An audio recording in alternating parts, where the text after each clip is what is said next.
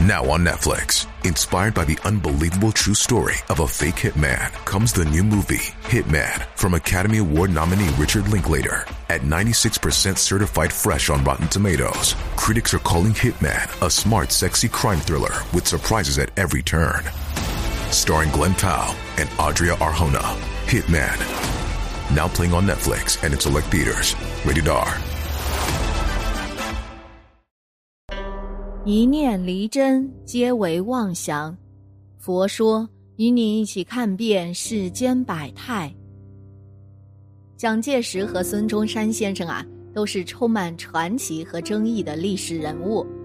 今天呢，我们先不论蒋介石、孙中山的是非功过如何，今天我们从名字学和命理学这个角度来揭秘他们传奇的前世今生。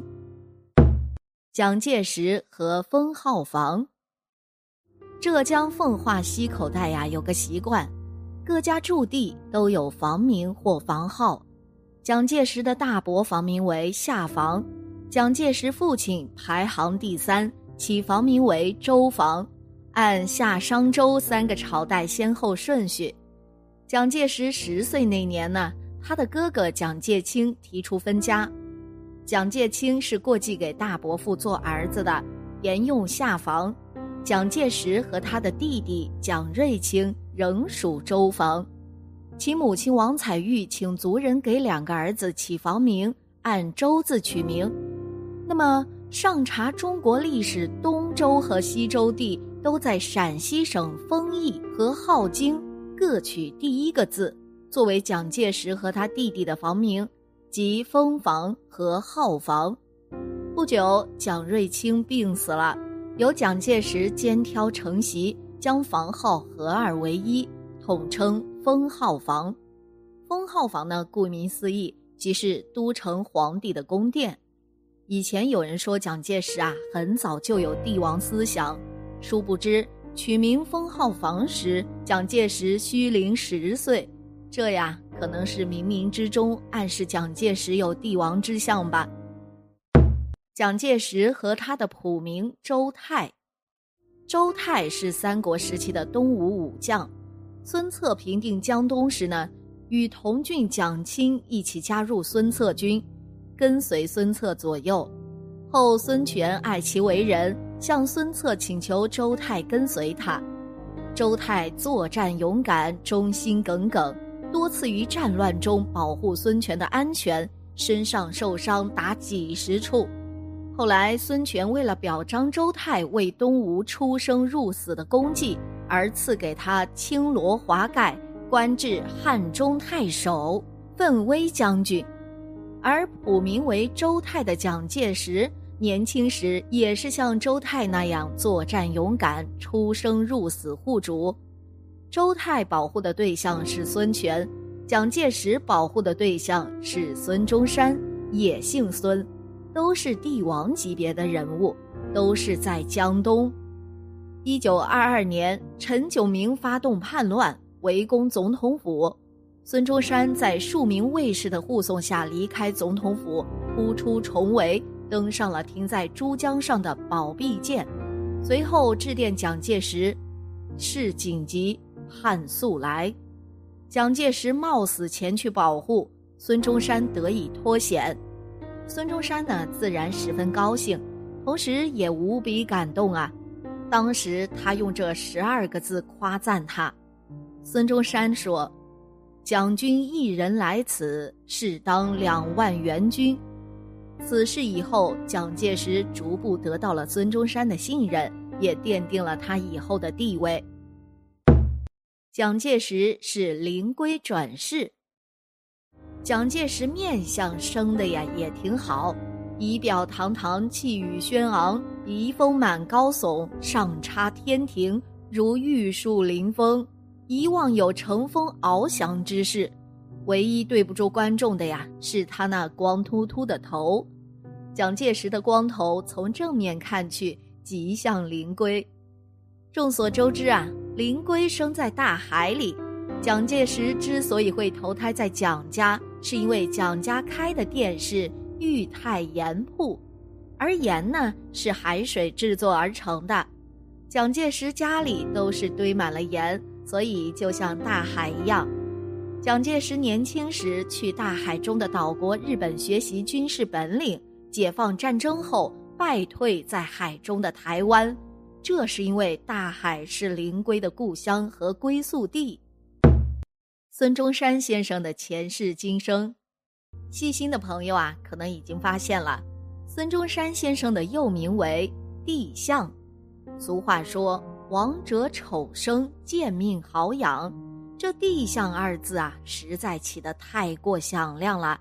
要说没点什么故事在里面，那就不正常了。孙中山的父亲名为孙达成，这位老人家呀，有一个特点，信甚于学。话说孙达成的家境比较贫寒，某一天他请来一个风水先生。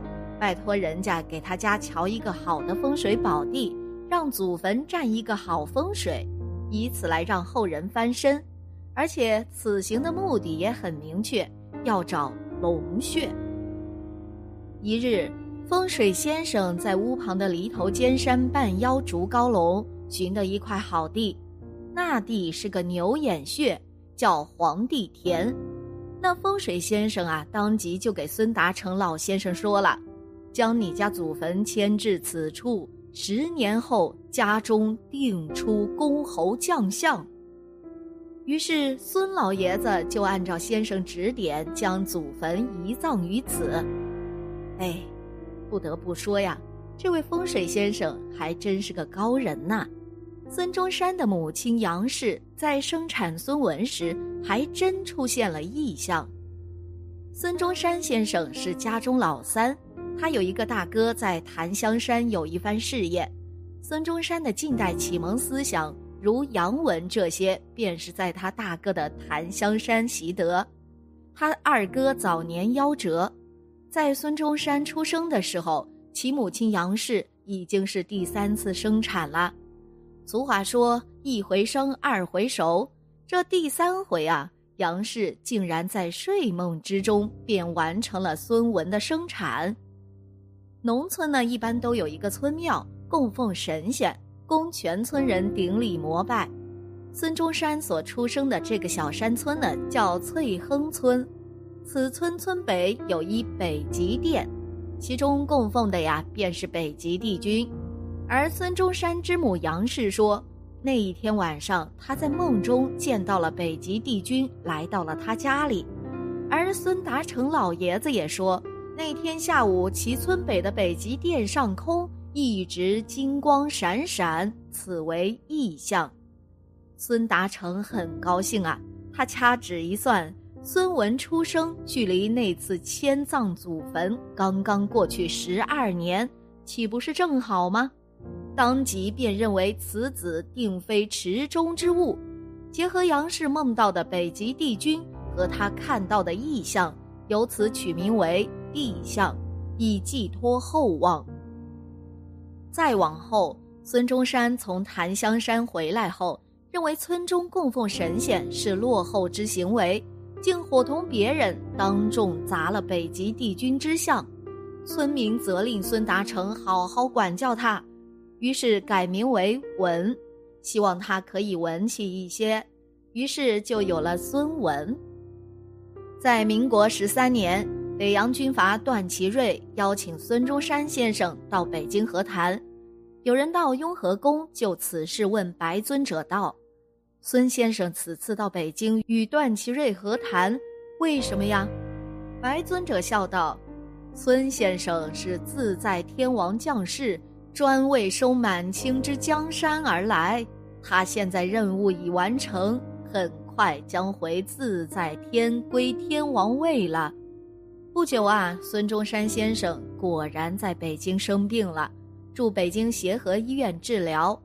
这时呢，又有人去问白尊者了：“孙先生的病什么时候能痊愈啊？”尊者答道：“孙先生之病不可能痊愈了，他应当于某日回归天位了。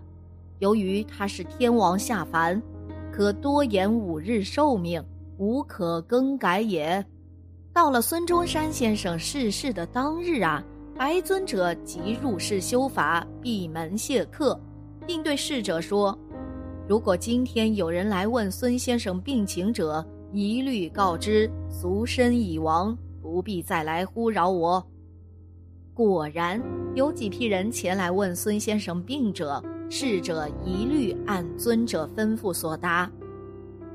白普人喇嘛是成就者，常能入定观察，故他所说的话可信度很高。南怀瑾曾经在禅学讲座中说道：“过去我在西藏，有一位大德告诉我，孙中山先生是色界中大自在天的天主下凡。”来救中国的大自在天是梵文的意义，音译为魔仙手罗。据说大自在天主住在色界之顶，为三千大千世界之主，在三千界中得大自在，故有此称。由普陀智奇、孙中山亲笔所撰，此文收录在孙中山的《孙中山全集》卷六中，其文如下。突然就看见寺庙前方恍惚矗立一座高大伟丽的牌楼，鲜花连绵盛开，宝幡随风飘舞，有数十名相貌奇伟的僧人列队，仿佛在迎接来客一般。其仪式之盛大，准备之充分快捷，难以尽述。他们越行越近，此景越是清晰。队列中还有一个大圆轮，盘旋极其迅速，不知是用什么材料做成，又以什么能量在运转。我正在感想间，突然一切消失无痕，又恢复成寺前旧景。由此看来，蒋介石、孙中山先生果然非池中之物，他们所干之事是历史上向来无人敢干之事。不正印证了那句“是金子到哪儿都会发光”吗？好了，今天的节目呢就到这里了。希望此次相遇能给大家带来收获。如果你也喜欢本期内容，希望大家能给我点个赞，或者留言、分享、订阅。感谢您的观看，咱们下期节目不见不散。